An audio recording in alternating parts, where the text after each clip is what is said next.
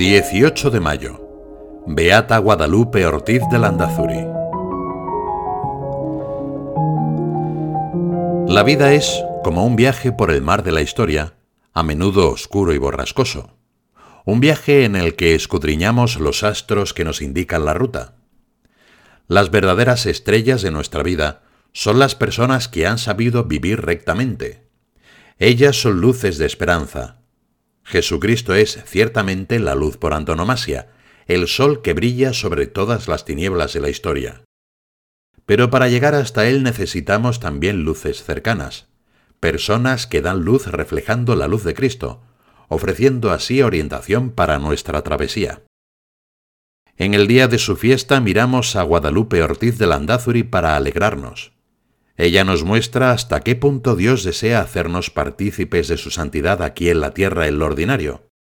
Por esto, su vida supone una luz especialmente cercana para nosotros.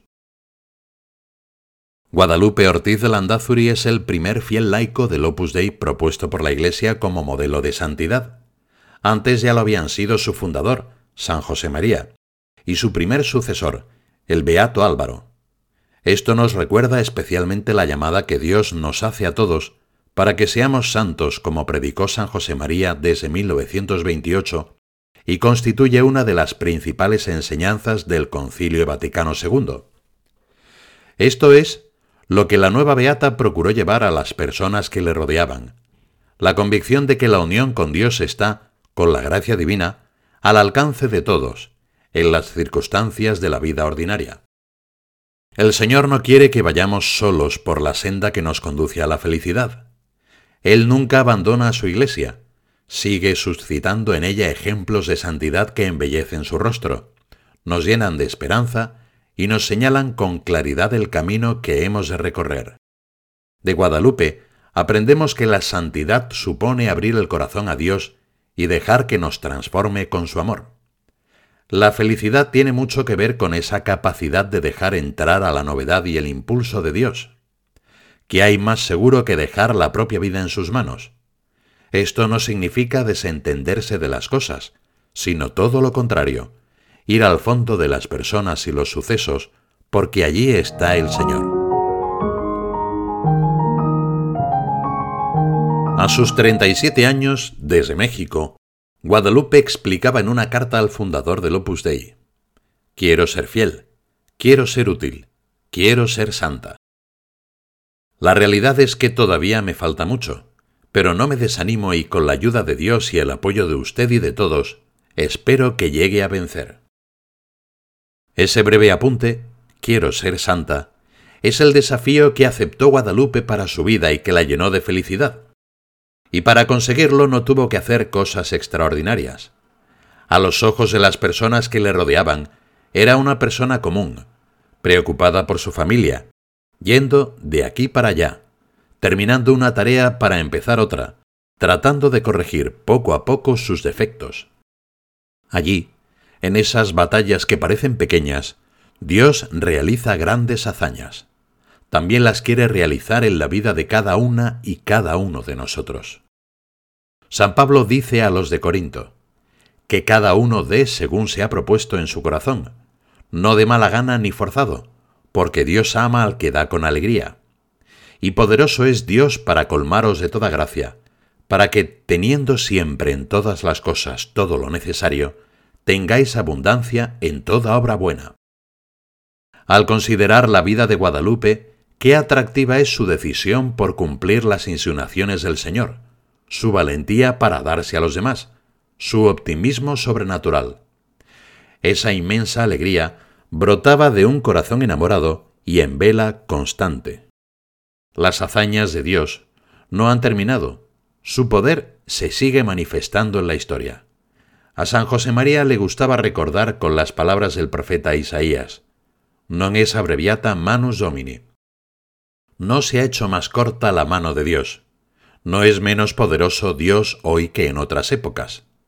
El mismo Señor quiere seguir manifestándose de muchos modos, también a través de los santos. Cada santo es una hazaña de Dios, una manera de hacerse presente en nuestro mundo. Es el rostro más bello de la Iglesia, y que estamos llamados a reflejar también en nuestra propia vida. Guadalupe estaba siempre alegre porque dejó que Jesús la guiara y que Él se encargara de llenar su corazón. Desde el momento en que vio que Dios le llamaba a santificarse en el camino del Opus Dei, fue consciente de que esa misión no era simplemente un nuevo plan terreno, ciertamente ilusionante. Se dio cuenta de que era algo sobrenatural, preparado por Dios desde siempre para ella. Y dejándose llevar por esta certeza de fe, Dios la premió con una fecundidad que no podía siquiera sospechar, y con una felicidad, el ciento por uno que prometió Jesús a sus discípulos, que podemos percibir en sus cartas. Buscar en todo los propios gustos y la propia comodidad podría parecer la clave para estar alegres. Sin embargo, no es así. Jesucristo señala que quien quiera ser el primero, que sea el servidor de todos que él mismo había venido a la tierra para servir, e insistió en otro momento en que su lugar entre los hombres es como el que sirve. Y en la última cena se arrodilló ante sus apóstoles y lavó los pies de cada uno, y les dijo después, Vosotros también debéis lavaros los pies unos a otros. Si comprendéis esto y lo hacéis, seréis bienaventurados.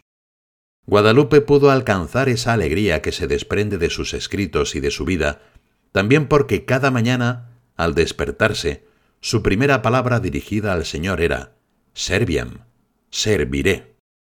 Y se trataba de un propósito que quería vivir en cada momento del día. La alegría de Guadalupe estaba en la unión con Jesucristo que le llevaba a olvidarse de sí misma, procurando comprender a cada persona. Queremos nosotros también seguir así al Señor. Guadalupe va de un lado a otro, de una ocupación a otra, de modo resuelto, como si escuchase de nuevo cada vez en el fondo de su alma aquel sígueme de la vocación. Cuando descubrimos por la fe la grandeza del querer de Dios, recibimos ojos nuevos, experimentamos que en Él hay una gran promesa de plenitud y se nos abre la mirada al futuro.